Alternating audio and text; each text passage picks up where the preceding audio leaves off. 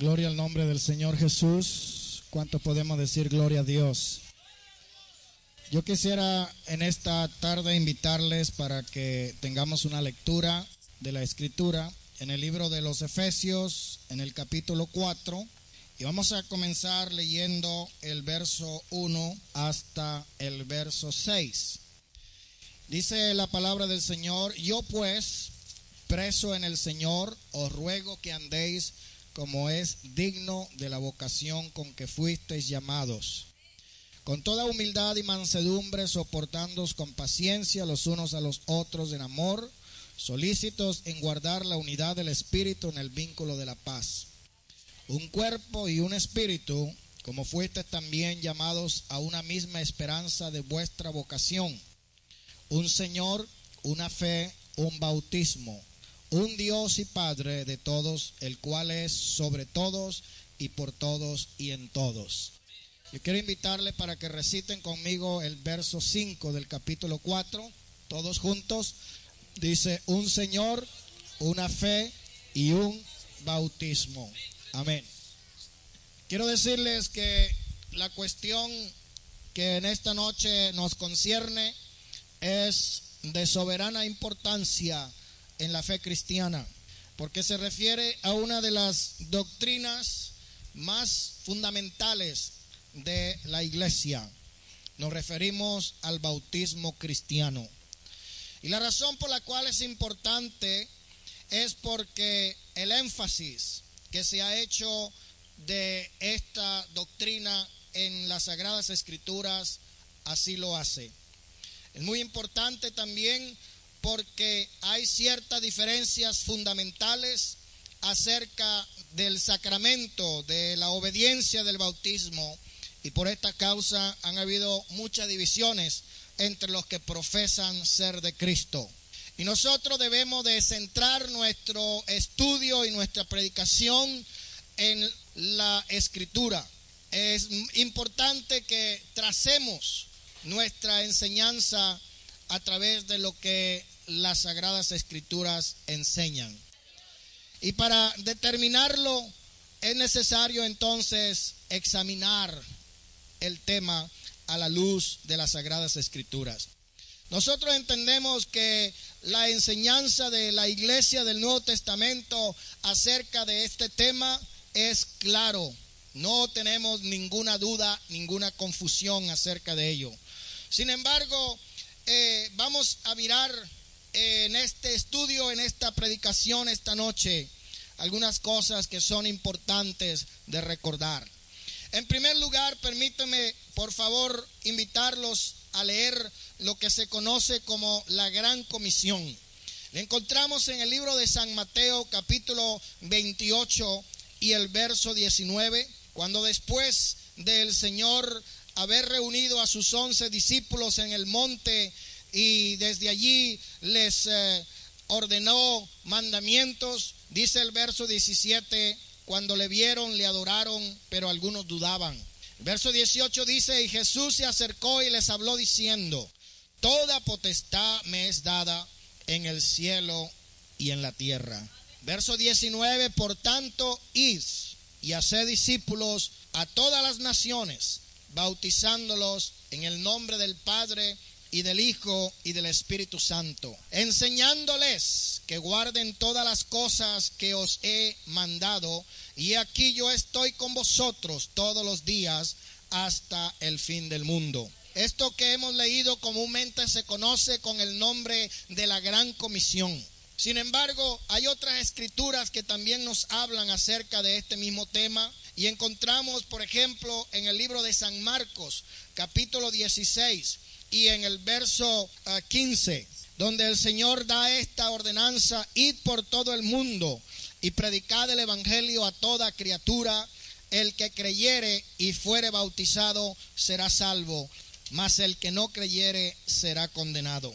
Y también encontramos una referencia a esta ordenanza en el libro de San Lucas capítulo 24 y en el verso 44 al verso 47 nos dice de la siguiente manera, entonces les abrió el entendimiento para que se cumpliesen las escrituras. Una de las cosas que podemos ah, mirar aquí, hermanos, es que la gente, a pesar de que eran discípulos de Cristo, tenían el entendimiento entenebrecido. Cuando aquellos discípulos que acompañaron a Jesús camino a Emaús le dijeron, ¿eres tú el único extranjero que no has oído las cosas que han sucedido?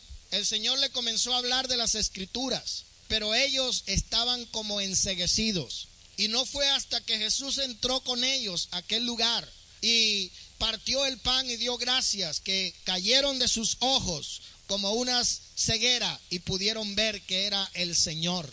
Es necesario que nosotros tengamos el entendimiento iluminado por el Espíritu para poder entender las escrituras. El verso 46 dice, le dijo el Señor, así está escrito. Y así fue necesario que Cristo padeciese y resucitase de los muertos al tercer día y que se predicase en su nombre el arrepentimiento y el perdón de pecados en todas las naciones, comenzando desde Jerusalén. Y vosotros sois testigos de estas cosas. Hermanos, si nosotros analizamos estos tres pasajes que nos hablan del mismo tema, la comisión del bautismo, vemos la obligación que Dios pone sobre la iglesia y la obligación que Dios pone sobre cada persona. En primer lugar, vemos la obligación para la iglesia. A la iglesia le ha sido dada la obligación de ir por todo el mundo, enseñar en las naciones, hacer discípulos, predicar el Evangelio a cada individuo. Ese es el negocio de la iglesia. ¿Cuál es el negocio de la iglesia? El negocio de la iglesia es predicar. Pero no es un negocio de ganar dinero, sino es un negocio de ganar almas. El negocio de la iglesia es como el negocio de Jesús, cuando le dijo a sus padres terrenales, en los negocios de mi padre me conviene estar. La obligación de la iglesia era entonces enseñar esta doctrina. Y la iglesia primitiva aceptó esta obligación, entendió esta obligación. Y por eso vemos también que los ah, cristianos primitivos se esforzaron en enseñar los principios de la doctrina de Cristo. Eso lo puede encontrar en el libro de los Hebreos, capítulo 6. Me dice el verso 1 y el verso 2. Por tanto, dejando ya los rudimentos de la doctrina de Cristo, vamos adelante a la perfección no echando otra vez el fundamento de arrepentimiento de obras muertas, de fe en Dios, de la doctrina de bautismo, de la imposición de manos, de la resurrección de los muertos y del juicio eterno. Vemos entonces aquí que la iglesia primitiva cumplió con su obligación. Ellos consideraron que el bautismo era importante en la fe cristiana y por eso lo predicaban, por eso lo practicaban. Por eso lo enseñaban a los recién convertidos. Pero por otra parte, el creyente como individuo tiene también la obligación.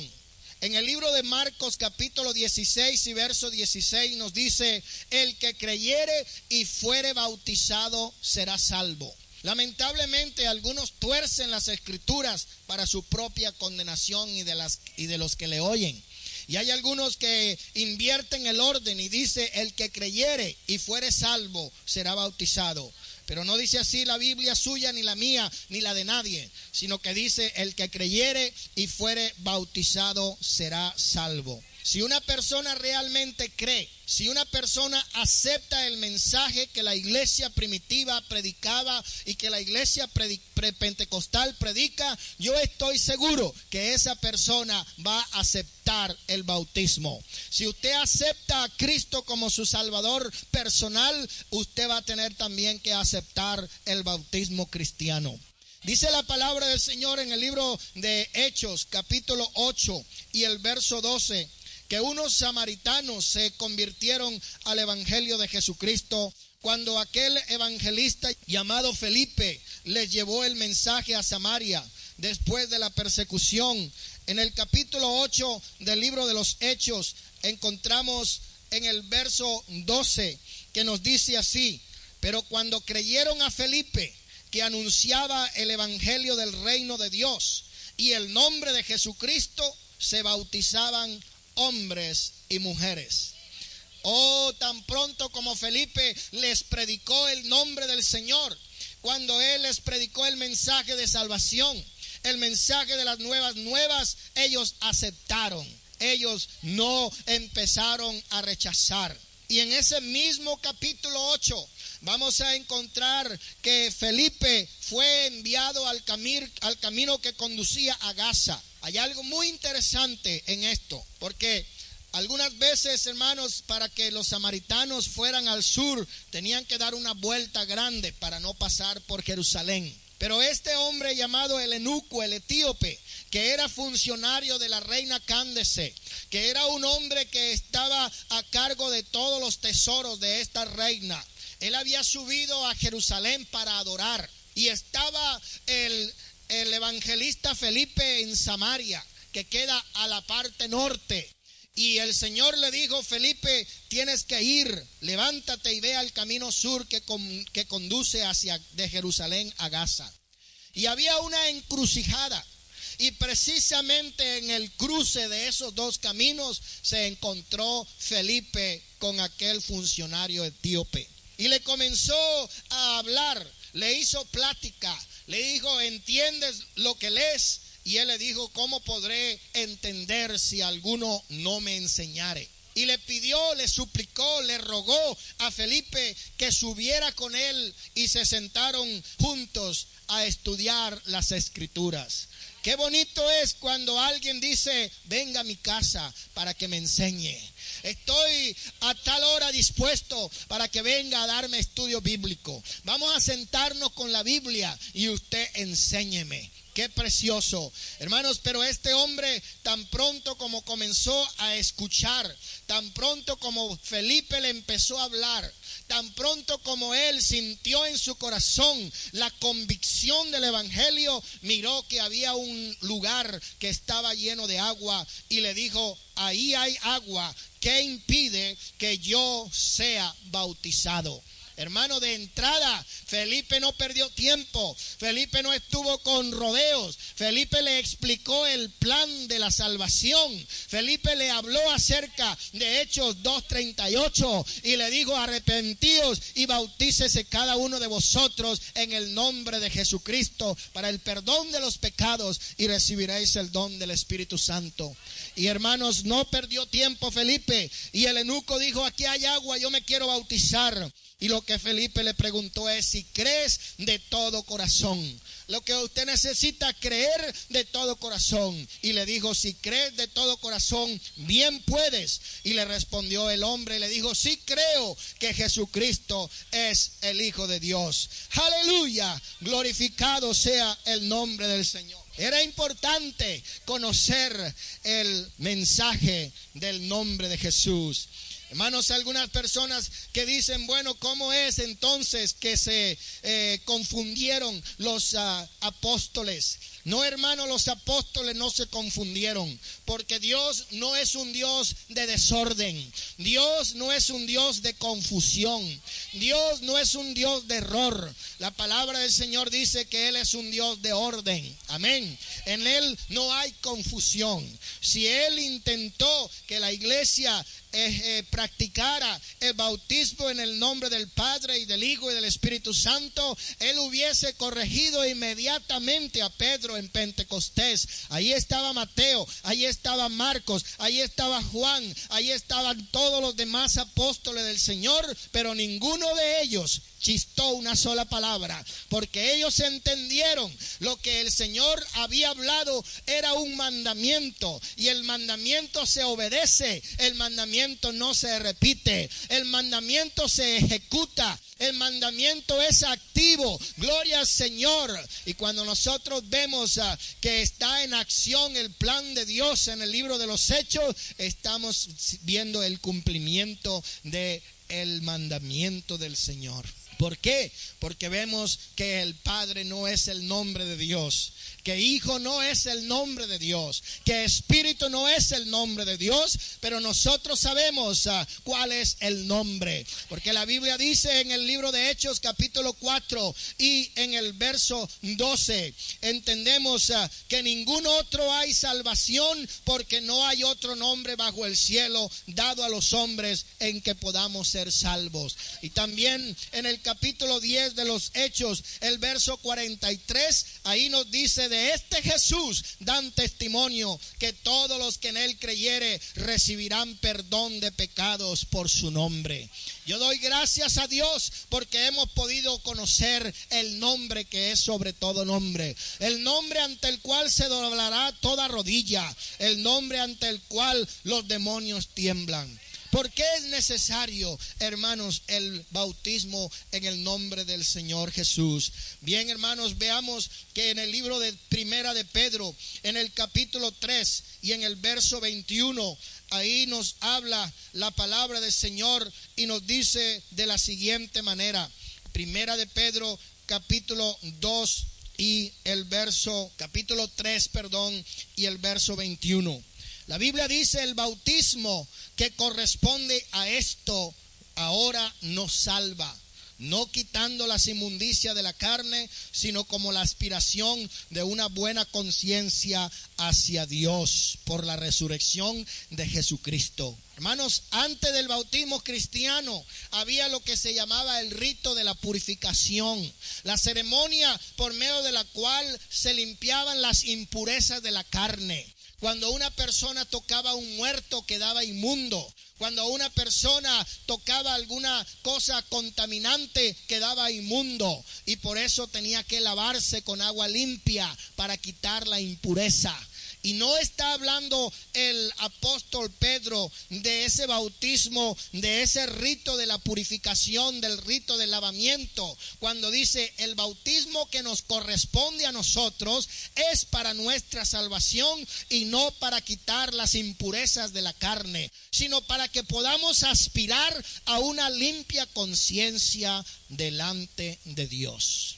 Es importante, hermano, que nosotros entendamos que el bautismo es parte de lo que se llama el nuevo nacimiento. En el libro de San Juan capítulo 3, allí encontramos nosotros en el verso 5, cuando dice Jesús a Nicodemo, de cierto, de cierto te digo, que el que no naciere de agua y del Espíritu no puede entrar en el reino de Dios.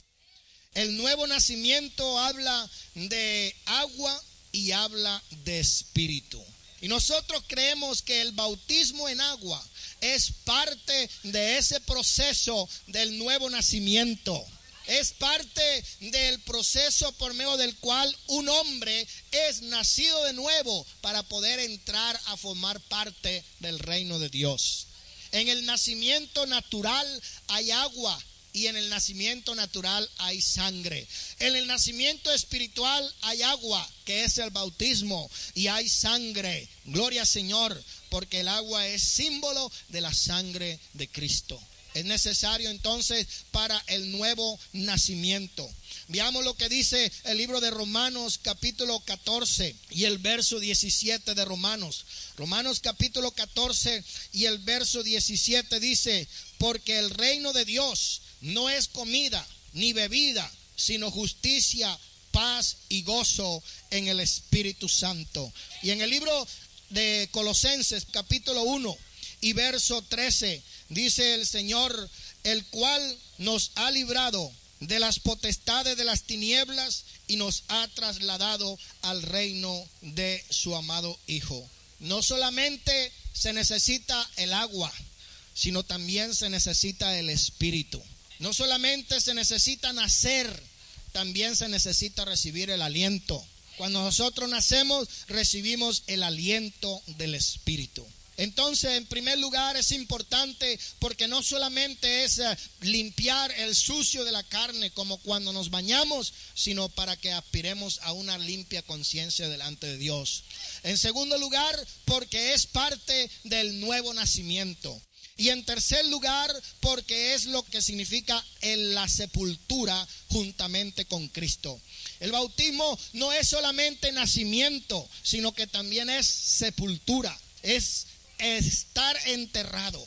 En el libro de Romanos capítulo 6 vamos a encontrar allí en ese precioso verso 4 eh, que nos dice, porque somos sepultados juntamente con Cristo para muerte por el bautismo a fin de que como Cristo resucitó de los muertos por la gloria del Padre, así también nosotros andemos en vida nueva. Entonces, por medio del bautismo nosotros no solamente nacemos de nuevo, sino que somos sepultados juntamente con Cristo. Vamos a mirar en el libro de Primera de Corintios capítulo 15, verso 1 al verso 4. Dice la Biblia así: Además, hermanos, os declaro el evangelio que os he predicado, el cual también recibiste, en el cual también perseveráis por el cual asimismo si retenéis la palabra que os he predicado, sois salvos si no creísteis en mano. Porque primeramente os he enseñado lo que asimismo recibí, que Cristo murió por nuestros pecados conforme a la escritura, y que fue sepultado, y que resucitó al tercer día conforme a las escrituras. Cuando Pablo explica que el Evangelio es muerte, sepultura y resurrección de Cristo, también nos quiere decir que por medio del arrepentimiento nosotros nos identificamos con la muerte de Cristo en su cruz. Y cuando somos bautizados somos identificados en su sepultura. Vamos a mirar el libro de Colosenses, en el capítulo 2 de Colosenses, en el verso 12. Ahí nos dice, sepultados con Él en el bautismo. ¿Quién es Él? Jesús. Sepultados con Él en el bautismo en el cual fuiste también resucitados con Él mediante la fe en el poder de Dios que le levantó de los muertos. Hermano, las escrituras abundan en testimonios que hablan acerca de esta importante doctrina. Una de las cosas que la ley eh, obligaba a los judíos era lo que se conoce con el nombre del rito de la circuncisión. Cada hombre tenía que ser circuncidado al octavo día. Y los que se convertían al judaísmo tenían que ser circuncidados. Ese era el pacto que Dios había hecho con Abraham y había hecho con su pueblo. Pero hermano, nosotros sabemos que Cristo no vino para abolir la ley. Pero él dijo, yo he venido para cumplir la ley. Cuando Cristo vino, él cumplió la ley. Y ahora no es necesario la circuncisión en la carne como lo hacían los israelitas. Pero ahora es importante otra clase de circuncisión. Porque la Biblia dice que las cosas de la ley eran sombra de lo que habría de venir. Pero ahora ya ha venido lo real, nosotros entendemos que la circuncisión en la carne no es necesaria porque Dios nos ha hecho parte de un nuevo pacto. Entonces, la circuncisión en la iglesia cristiana es el tipo del bautismo por medio del cual nosotros somos circuncidados, es decir, apartados para Cristo. Hay varios tipos en el Antiguo Testamento que hablan acerca del el bautismo. En primer lugar encontramos eh, el arca de Noé, Noé y su arca. La Biblia nos dice que ocho almas se salvaron eh, de las aguas en los días de Noé. Y hermanos, sabemos que esto también es una figura que representa el bautismo que ahora corresponde a nosotros. Cuando la Biblia nos dice en el libro de Hebreos capítulo 11 y en el verso 7, allí nos habla acerca de Noé y dice, por la fe, cuando Noé fue advertido por Dios acerca de cosas que aún no se veían, con temor preparó el arca en la cual su casa se salvase. Y por esa fe condenó al mundo y fue hecho heredero de la justicia que viene por la fe podemos decir, ¿qué fue lo que salvó a Noé? ¿Fue la fe? ¿O fue la gracia? ¿O fue el miedo? ¿O fue el agua? ¿O fue el arca? Y podríamos decir, fue todo eso y mucho más. Pero gracias a Dios que Él fue obediente. Noé se salvó por la misericordia de Dios. Amén. Dios proveyó para su salvación.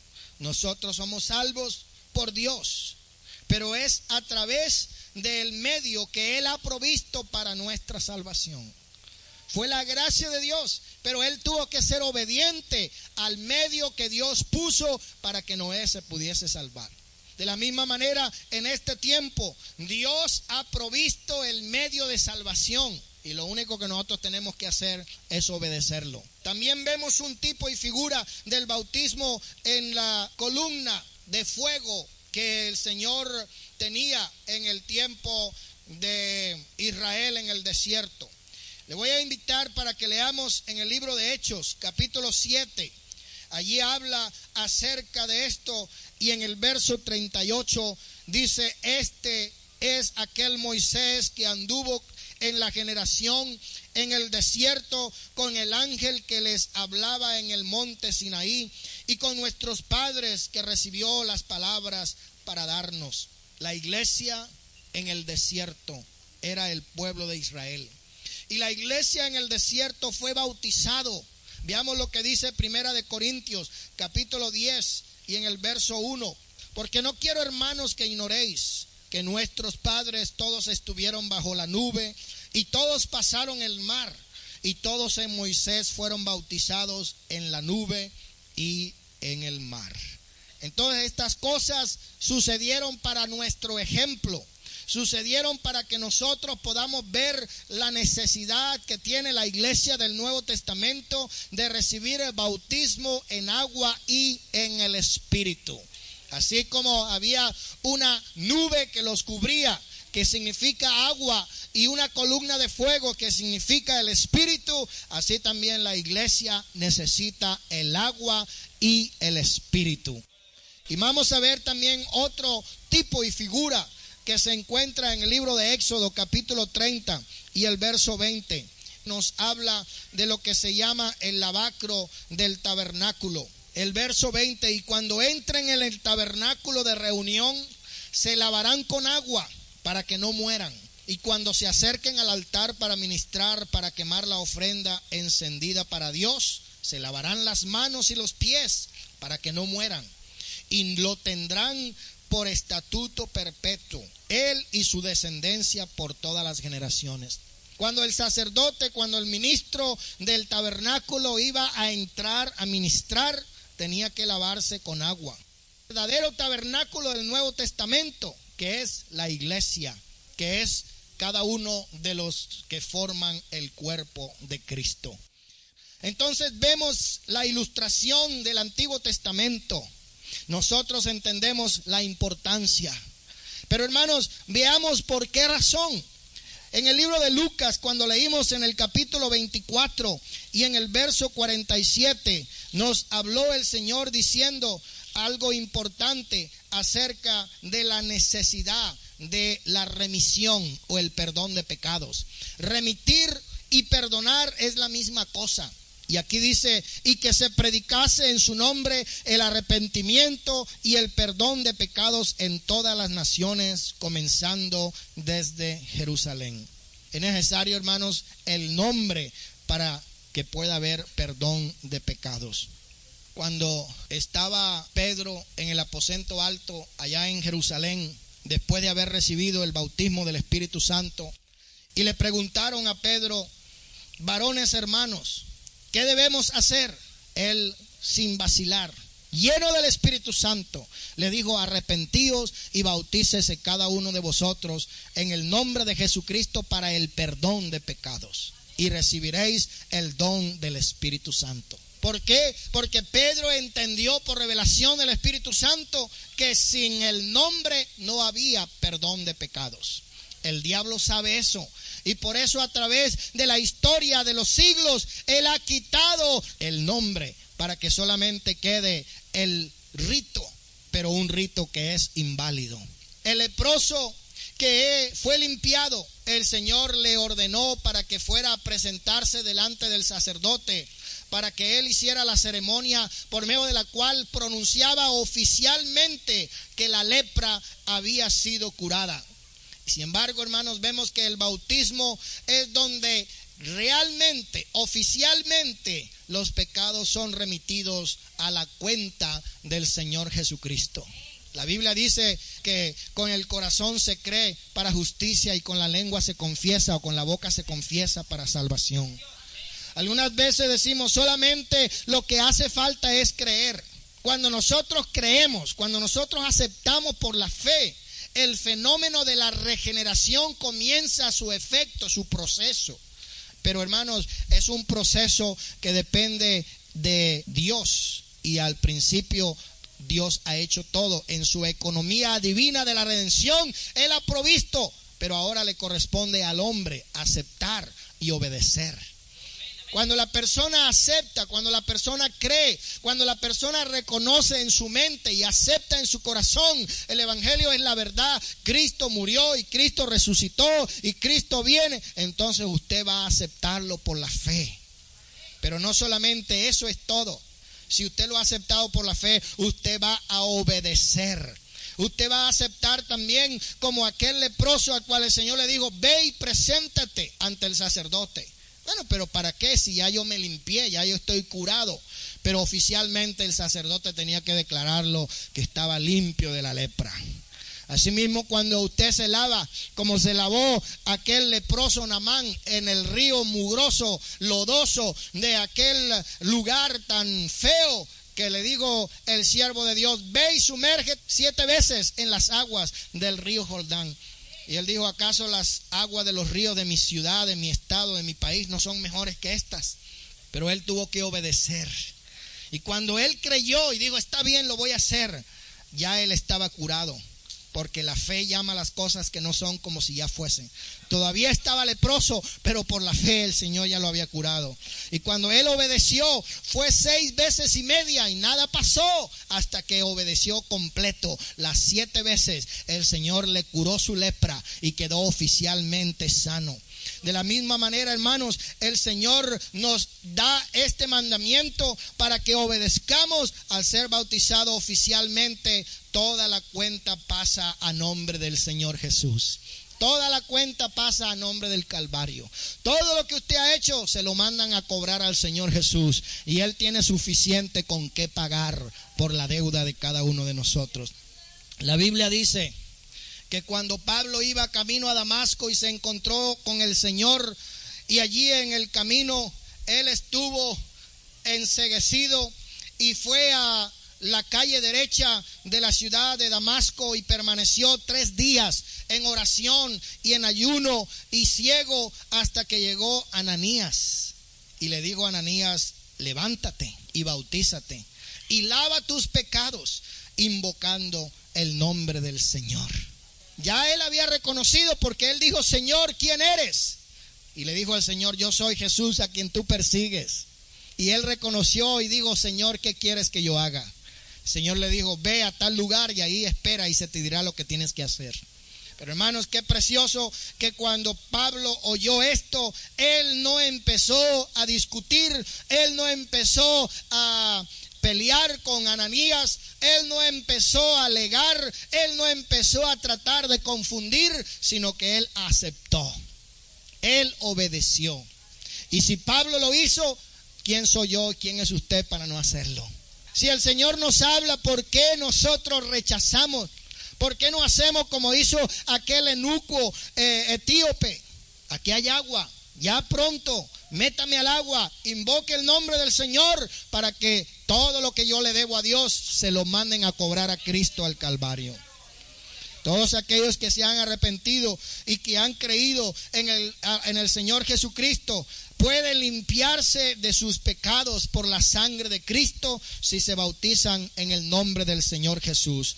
Veamos lo que dice el libro de Primera de Corintios en el capítulo 6 y el verso 11. Y esto erais alguno de vosotros, mas ya habéis sido lavados, ya habéis sido santificados, ya habéis sido justificados en el nombre del Señor Jesús y por el Espíritu de nuestro Dios. Entonces ya hemos visto la importancia, ya hemos visto la necesidad, la obligación, ya hemos visto el tipo y figura, ya hemos visto la necesidad del perdón, Ahora vamos a ver la Biblia lo que dice acerca de la manera del bautismo. Hay muchos que están de acuerdo en la necesidad del bautismo. Sin embargo, están confundidos en la manera en cómo administrarlo. Usted oye hablar a todas las iglesias y hablan de, sí, Algunos creen que no es necesario, otros creen que sí es importante, pero en lo que no están de acuerdo es en cómo administrarlo. Yo estaba en una iglesia donde a uno le preguntaba el pastor, ¿cómo quiere que te bautice? Había opción, pero él, como ya estaba muy viejito, él quería que todos se bautizaran por algo que se llama aspersión. Eso consiste en echarle un poquito de agua en la cabeza y ya quedaba bautizado. Pero yo dije, no, pastor, yo quiero que me bautice en el río. Y él nos presionó a otro joven y a mí y trató de convencernos y convencernos que era lo mismo, que estaba bueno allí en la iglesia con un poquito de agua en la cabeza. Pero como éramos jóvenes tercos y rebeldes, dijimos o nos bautiza en el río o no nos bautizamos. Y así tuvo que bautizarnos en el río, pero a él no le gustaba meterse en el río, a él le gustaba el otro modo. Hermanos, hay muchas diferencias, hay muchas fórmulas, pero como leímos al principio, la Biblia nos habla de un Señor, de una fe y de un bautismo. La iglesia primitiva no practicaba opciones, no le decía, bueno, ¿y cómo tú quieres? En el pantano, allá en el charco, en la laguna, o en el río, o en la piscina. No, lo importante era que hubiese agua suficiente. Lo que sí sabemos es que todos los que fueron bautizados fueron bautizados por inmersión. Eso quiere decir que los ejemplos que tenemos en la Biblia nos habla acerca del bautismo en el cual la persona que se bautiza es totalmente sumergida debajo del agua. ¿Sabe por qué? Porque es símbolo, figura de la sepultura. Y usted nunca ha visto a un muerto enterrado que le echen un puñito de tierra en la cabeza sino que lo meten debajo de la tierra y lo tapan completo para que cuando se pudra no apeste. Ese es el símbolo de la escritura cuando habla del bautismo que significa sumergir. Para los, para los griegos significa también eh, como cuando se, se pinta una tela, se sumerge para que coja otro color. Hermanos, en la mayoría de los casos cuando se traduce la palabra bautismo significa sumergir, significa meter debajo del agua. En Juan 3, capítulo 3, verso 22, dice que allí habían muchas aguas. Cuando Juan el Bautista estaba bautizando allí al lado del Jordán, habían muchas aguas. Dice la Biblia también Mateo 3, 16, cuando Jesús fue bautizado, subió del agua. También dice la palabra de Dios que cuando el enuco fue bautizado, ambos descendieron al agua. De manera que hay muchos eh, textos de la Biblia que hablan del bautismo como sumersión total. Es símbolo de la sepultura. Es símbolo de que está siendo enterrado con Cristo en agua. Hermanos, y ahora vamos a considerar algo importante que es la fórmula, las palabras que se pronuncian. Es algo muy importante. Porque la Biblia dice que todo aquel que invocare o sobre el cual se invocare el nombre del Señor será salvo. Pero ¿cómo podrán invocar el nombre de alguien en el cual no han todavía creído o del cual no han oído? Es importante que cuando una persona reciba el bautismo cristiano se haga conforme a la Biblia y conforme a la historia de la iglesia primitiva. Voy a tratar en esta noche de presentar algunas evidencias de carácter bibliográfico. En cuanto a la enseñanza de la tradición, dice la Enciclopedia Británica, la décima primera edición en el volumen 3, página 365 Allí nos habla de que cuando las personas eran bautizadas se hacía en el nombre del Señor. En la página 368 dice, nosotros aprendemos de Hechos 19:4 que Juan simplemente bautizaba en el nombre del Mesías que habría de venir si identificarlo a él con el nombre de Jesús de Nazaret. Hermanos, en la época apostólica primitiva se suplió la identificación y en el uso normal durante el bautismo se usó las palabras en el nombre de Cristo Jesús, en el nombre de Jesucristo o en el nombre del Señor Jesucristo. Gloria al nombre del Señor. Pero ya, hermanos, después que entró el catolicismo en el siglo tercero y en el siglo eh, quinto de la época cristiana, eh, comenzó a cambiarse, comenzó a voltearse las escrituras. Y ya para el tiempo de la reforma encontramos que las iglesias que se llamaban cristianos habían sustituido completamente el uso de las palabras en el nombre del Señor Jesús por lo que encontramos en Mateo 28, 19 como una fórmula para el bautismo y comenzaron a usarse las palabras en el nombre del Padre y del Hijo y del Espíritu Santo. Esto lo registra la Enciclopedia Británica en la página 368 del tercer volumen.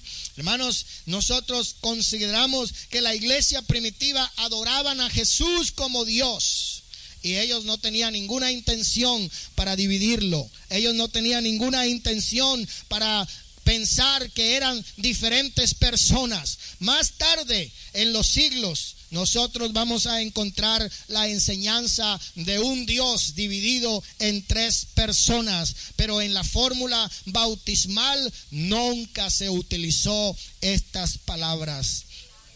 Cuando le preguntaron a Jesús, ¿por qué tus discípulos eh, quiebran la tradición de los ancianos? El Señor le contestó, ustedes también traspasan el mandamiento de Dios con sus tradiciones. Vamos a mirar las enseñanzas de los apóstoles. En alguna de las ah, antiguas escrituras de la historia de la iglesia primitiva encontramos que empezaron a haber divergencias, que comenzaron a haber ah, divisiones en las enseñanzas, pero cada siglo vio prácticas diferentes añadidas a lo que era contrario a la sana doctrina. Dos mil años después nosotros encontramos muchos errores en las iglesias. Hay mucha discrepancia y hay muchas doctrinas. Pero vamos a ver lo que dice la palabra del Señor. En el libro de Hechos, capítulo 8 y verso 16, ahí nos habla que los creyentes fueron bautizados en el nombre del Señor Jesús. En el libro de Hechos, capítulo 19 y verso 5, dice que ellos fueron bautizados en el nombre del Señor Jesús. En Hechos 2.38, bautícese cada uno de vosotros en el nombre de Jesucristo. En Hechos capítulo 10, verso 48, les ordenó que se bautizaran en el nombre del Señor Jesús. En el libro de Hechos capítulo 22 y verso 16 dice, bautízate invocando el nombre del Señor en Romanos capítulo 6 y verso 3, porque nosotros los que hemos sido bautizados en Cristo Jesús, hemos sido bautizados en su muerte. En Galatas capítulo 3, 27, porque todos los que hemos sido bautizados en Cristo, dice en el libro de Colosenses capítulo 2 y verso 12, dice que somos sepultados juntamente con Cristo en el bautismo. Y en Primera de Corintios capítulo 1 y verso 13 nos dice, ¿está dividido Cristo o fue Pablo crucificados por vosotros o fuiste bautizados en el nombre de Pablo. Hermano, vamos a mirar a ver, la Biblia nos da razones suficientes para que aceptemos, para que creemos, pero hay razones más poderosas. Primeramente, la razón del nombre. Hay un escritor que sugiere 10 razones, no una, sino 10 razones, oiga bien, por la cual se debería usar el nombre del Señor Jesús en el bautismo. Veamos alguna de ellas. En primer lugar, obediencia. Todos digan, obediencia. Cuando Jesús le ordenó a sus discípulos que se bautizaran, que bautizaran a sus creyentes convertidos en el nombre del Padre, del Hijo y del Espíritu Santo, él estaba esperando que los discípulos obedecieran su mandamiento. Y yo creo que ellos lo hicieron, porque Jesús es el nombre del Padre. Dijo el Señor, el, Felipe, tanto tiempo hace que estoy con vosotros y aún no me conoces. El que me ha visto a mí, ha visto también el Padre, porque el Padre y yo uno solo somos. Entonces, en el nombre de Jesús está el nombre del Padre, está el nombre del Hijo y está el nombre del Espíritu Santo. Jesús no quería que se repitieran estas palabras en la gran comisión, porque Padre no es nombre, sino un título. Hijo no es nombre, sino un título. Pero Dios tiene un nombre propio por el cual le ha placido darse a conocer en esta dispensación de gracia. Y ese nombre completo es el nombre del Señor Jesucristo. Él no quiere que repitamos las palabras de Mateo 28, 19. Había un predicador de color negro, Bishop Johnson se llamaba, allá en la ciudad de Filadelfia. Y él tenía un programa por la radio. Y en el programa por la radio, él predicaba el nombre, predicaba la unidad. Y este hombre tenía muchas propiedades. Tenía casas, tenía, tenía carros. En aquel tiempo manejaba Cadillacs. Tenía dinero en el banco. Y él decía en la radio, yo reto a cualquier oyente que me pueda probar en la Biblia King James que alguien jamás haya sido bautizado en la fórmula Padre, Hijo y Espíritu Santo. Y él decía, yo le doy todo lo que tengo, mis Cadillacs, mis edificios, mis casas, mi dinero en el banco, a la primera persona que pueda venir y probarme por la Biblia. Y algunos intentaron con Mateo 28, 19 y él les decía, no, ahí no está nadie bautizándose en esa manera. Es el mandamiento de Cristo el cual hay que obedecer. Esa es la primera razón. La segunda razón se llama armonía. ¿Qué es la armonía? La armonía es la concordancia. La Biblia no se puede contradecir. Si en una parte dice una cosa, tiene que sostenerse en toda la Biblia. Porque la Biblia no se contradice a sí misma. Si la Biblia es inspirada por Dios, la Biblia no tiene errores. Oh, si Hechos, capítulo 2 y verso 38, es una confusión de Pedro. Si contradice Mateo 28, 19, dice la Biblia que en boca de dos o tres testigos debe constar todo asunto. Hermanos, el conflicto solamente está en la mente de los hombres, porque cuando se bautizan en el nombre del Señor Jesús, la Biblia adquiere armonía, concordancia y no hay contradicción. Nosotros sabemos que cuando usamos Mateo 28, 19 como fórmula bautismal, estamos causando que la Biblia se presente en un conflicto. Cuando yo era muy jovencito, yo me bauticé en la iglesia donde me bautizaron en los títulos Padre, Hijo y Espíritu Santo. A la edad de 14 años yo comencé a preguntarme y le decía a mi pastor, ¿por qué razón aquí en la Biblia habla diferente? Y nos daba explicaciones, pero las explicaciones no satisfacían el corazón ni la mente de un muchacho de 14 años. Y mi padre empezó lo mismo y otros creyentes estaban preguntándose la misma pregunta hasta que llegó a la casa el predicador que llevó el mensaje con la respuesta. ¿Por qué? Hay contradicción. ¿Cómo podemos justificar una cosa y la otra? Oh, hermanos, pero cuando recibimos el nombre del Señor Jesucristo no hay contradicción, hay armonía, porque decimos, es que el nombre está ahí, porque es el nombre que le ha placido al Padre, al Hijo y al Espíritu Santo. ¿Cuánto glorifican al Señor? En tercer lugar, hablamos de las llaves del reino. ¿A quién se le dieron las llaves del reino según Mateo 16, 19? Se las dieron a Pedro. Una de las explicaciones más comunes que suponen algunos para la diferencia entre Mateo y Hechos es que Pedro se equivocó. Qué vulgaridad, qué error tan horrible, qué mentira diabólica. No, hermanos, Pedro no se equivocó porque él se puso en compañía de los once apóstoles cuando habló en capítulo 2 de Hecho, verso 4. Y cuando nosotros ah, ah, sabemos que el Señor le dio a él las llaves, ah, o él usó las llaves en Jerusalén, en Samaria, en, en Judea y hasta lo último de la tierra. Él usó las llaves del reino para abrir la puerta a los judíos, para abrir la puerta a los gentiles del reino reino de Dios, Él abrió las puertas al mundo entero. En cuarto lugar, los evangelios. La Biblia dice que hay un solo evangelio. Y en ese evangelio hay un solo nombre por medio del cual podemos ser salvos, como hemos visto en Hechos 4:12. Los judíos y los gentiles. Algunos dicen, mira hermano, es que Hechos 2.38 es para los judíos, pero Mateo 28.19 es para los gentiles. Esa es tradición de hombre, esa es doctrina de hombres, pero no es doctrina de Dios. Hay iglesias donde no le predican Hechos 2.38, le pasan por encima, se le apartan como alguien que tiene lepra o que tiene peste, lo miran así de lado y yo me quiero meter con eso porque es muy profundo, pero a nosotros los pentecostales no nos parece profundo. Aleluya, no nos asusta Mateo 28.19 porque sabemos que armoniza con el resto del Evangelio. El Señor nos mandó a bautizar en el nombre del Señor Jesús y si predicamos otra cosa es otro evangelio y quien lo hace es maldito, es anatema. En quinto lugar, la Biblia, hermanos, tiene dos tipos de lenguaje. Hay lo que se llama el lenguaje literal y hay el lenguaje figurativo. A algunos les conviene interpretar figurativamente una parte de la escritura. A otros les conviene interpretarla literalmente. Pero hermanos, la clave está en interpretar literalmente lo que es literal y espiritualmente lo que es espiritual.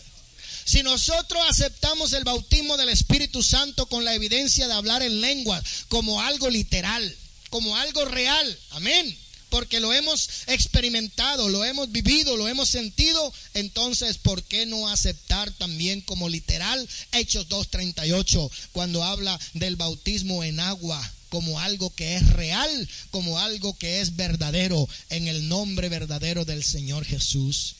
Oh hermanos, qué problema para aquellas personas que van a decirle, Señor, Señor, en tu nombre profetizamos, en tu nombre echamos fuera demonios, en tu nombre curamos los enfermos. Y el Señor les dirá, apártense de mí, obradores de maldad, a ustedes yo nunca los conocí. ¿Sabe por qué? Porque aunque usaban el nombre de Jesús, no lo aplicaron cuando tomaron el bautismo.